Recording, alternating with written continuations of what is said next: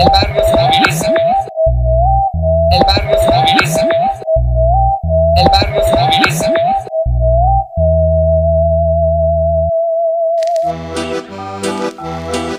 Con Pulpería, el barrio se moviliza. Este es tu podcast pinolero favorito sobre temas de interés popular. Y cafecito caliente, por supuesto. El barrio se moviliza porque si nos quedamos inmóviles, dejamos de existir. Buenas, buenas, apreciada familia pulpera. Gracias por acompañarnos una semana más en este espacio de conocimiento, reflexiones y opiniones que ustedes nos permiten compartirles al jincarle al play. Se ha dicho que la memoria es fascinantemente enigmática porque a veces olvidamos lo que queremos recordar, a veces recordamos lo que queremos olvidar y a veces recordamos eventos que nunca sucedieron o no sucedieron de la forma como los recordamos. Por el momento, trata de recordar siempre que estamos en Facebook, Instagram, Twitter y YouTube para que nos busques como Pulpería Podcast, nos sigas, dejes tus comentarios, reacciones o tus silencios.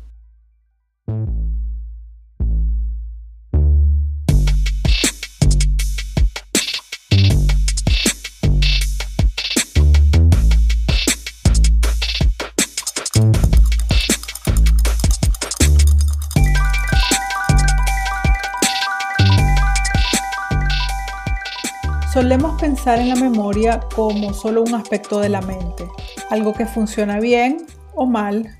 ¿Con qué frecuencia has escuchado decir tengo muy mala memoria? Nunca puedo recordar cosas. O conozco a alguien con muy buena memoria que nunca olvida nada. Yo lo he pensado, envidio la capacidad de retención de información de algunas personas, sin embargo me doy cuenta que retenemos diferentes cosas es como un filtro, una selección de lo que más nos gusta o nos interesa o nos sirve. Los psicólogos saben que la memoria es más compleja de lo que podrían sugerir estos comentarios. Resulta que lo que llamamos memoria es en realidad una colección de sistemas independientes en el cerebro que nos permiten aprender y recordar diferentes tipos de información. Cada sistema de memoria, incluida la memoria de trabajo, la memoria episódica, la semántica y la de procedimiento, tienen un propósito diferente. Podemos pensar en la memoria de trabajo como el banco de trabajo de la mente. Lo usamos para mantener y manipular nuestros pensamientos conscientemente. Con la memoria de trabajo podemos pensar verbalmente, como recordar el número de teléfono de un amigo sondeando mentalmente los dígitos. O podemos usarla para pensar visualmente al imaginar cómo se vería nuestro dormitorio si reorganizáramos todos los muebles. Tan pronto como pensamos en otra cosa, el enfoque de la memoria de trabajo cambia. La memoria de trabajo está diseñada temporalmente para la retención a corto plazo, los otros sistemas de memoria son más permanentes, diseñados para una retención a largo plazo. Cada uno de los sistemas restantes nos permite retener una gran cantidad de información de forma indefinida. Por ejemplo, la memoria episódica es el tipo de memoria que usamos para retener las experiencias que conforman nuestra vida. Implica el recuerdo consciente de experiencias personales.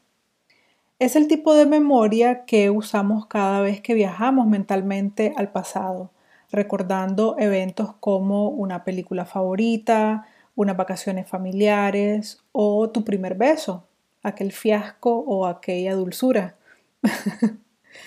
Luego tenemos la memoria semántica. Esta también es a largo plazo, pero en lugar de recuerdos personales, representa el conocimiento fáctico que hemos aprendido con el tiempo e involucra más que solo significados de palabras. Hechos como el significado de la palabra ecología o que uno más uno es igual a dos y que los murciélagos son animales nocturnos, todos estos son ejemplos de conocimiento semántico. Para ayudar a diferenciar la memoria episódica de la semántica, pensemos en la memoria episódica como algo específico de un momento y lugar. El primer beso, como te mencionaba antes. Mientras que la memoria semántica es más genérica y nos hace comprender el significado de un beso. El último tipo de memoria a largo plazo se llama memoria de procedimiento y representa nuestra capacidad para aprender y realizar actividades y habilidades complejas.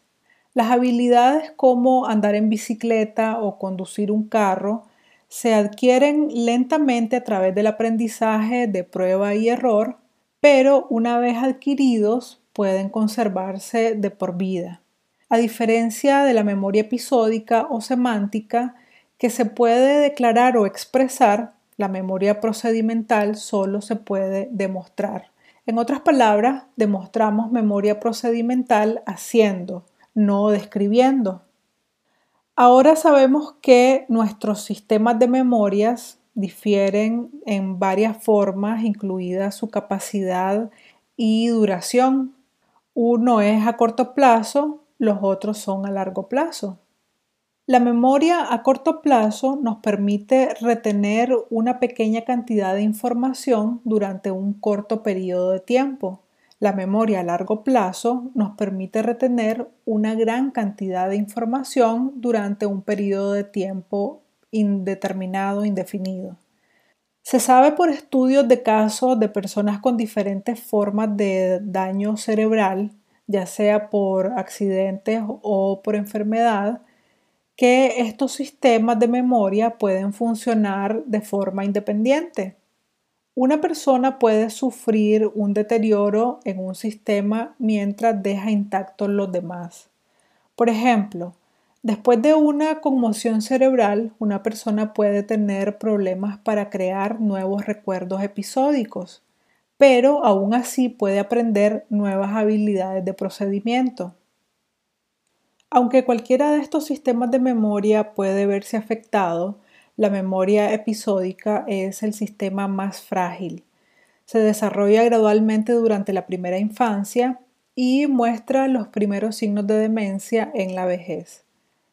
En términos de nuestro comportamiento diario, estos sistemas de memoria suelen trabajar juntos con poca información o dirección de nuestra parte. Como ejemplo, pensemos en cómo usamos estos sistemas cuando vamos al cine con alguna amistad. Bueno, cuando se podía, o creo que ya se puede aquí en Nicaragua, no sé. Hace mucho que no voy. Creo que la última vez fue hace como tres años con una amiga de la secundaria. y bueno, ya utilicé la memoria episódica. Pero continuemos con el ejemplo. Puede que ese ejemplo de salidas inicien accediendo a una aplicación de películas o a la web de un cine en particular y para esto usamos la memoria de procedimiento. Al escanear las reseñas de películas que se están presentando, involucramos a la memoria semántica. Y cuando elegimos ver una porque recordamos haber disfrutado películas anteriores de ese director, ahí utilizamos la memoria episódica. Ahora, al llamar a nuestro amigo o amiga, usamos nuevamente la memoria procesal o de procedimiento. Cuando reconocemos su voz, es la memoria episódica en acción. Y al hablar sobre las opciones de la película, le corresponde a la memoria de trabajo y la semántica. Antes de dirigirnos hacia el cine, invocamos a la memoria procesal. De vez en cuando, uno de estos sistemas de memoria puede fallarnos, como cuando olvidamos, por ejemplo, dónde dejamos las llaves de la casa o del carro. Es una falla de la memoria episódica en este caso, pero sorprendentemente damos por sentado estos sistemas al usarlos varias veces al día sin ni siquiera pensarlo. En síntesis, ¿qué es la memoria? En palabras del psicólogo Endel Tulbin, es un don de la naturaleza. Es la capacidad de adquirir, retener y utilizar información o conocimientos. Este don o regalo de la naturaleza que ahora conocemos es proporcionado por nuestros sistemas de memoria de trabajo, episódicos, semánticos y procedimentales que normalmente funcionan juntos y sin ningún problema. Y a todo esto, ¿a qué venía este episodio de la memoria? Eh,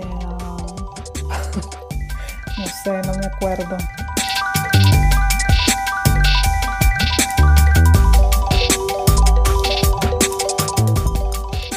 En cada episodio te recuerdo que estamos en Facebook, Instagram y Twitter compartiendo los enlaces que te llevan a escuchar este espacio de información y difusión, además de otras cositas bonitas y cursis que se nos atraviesan por la existencia.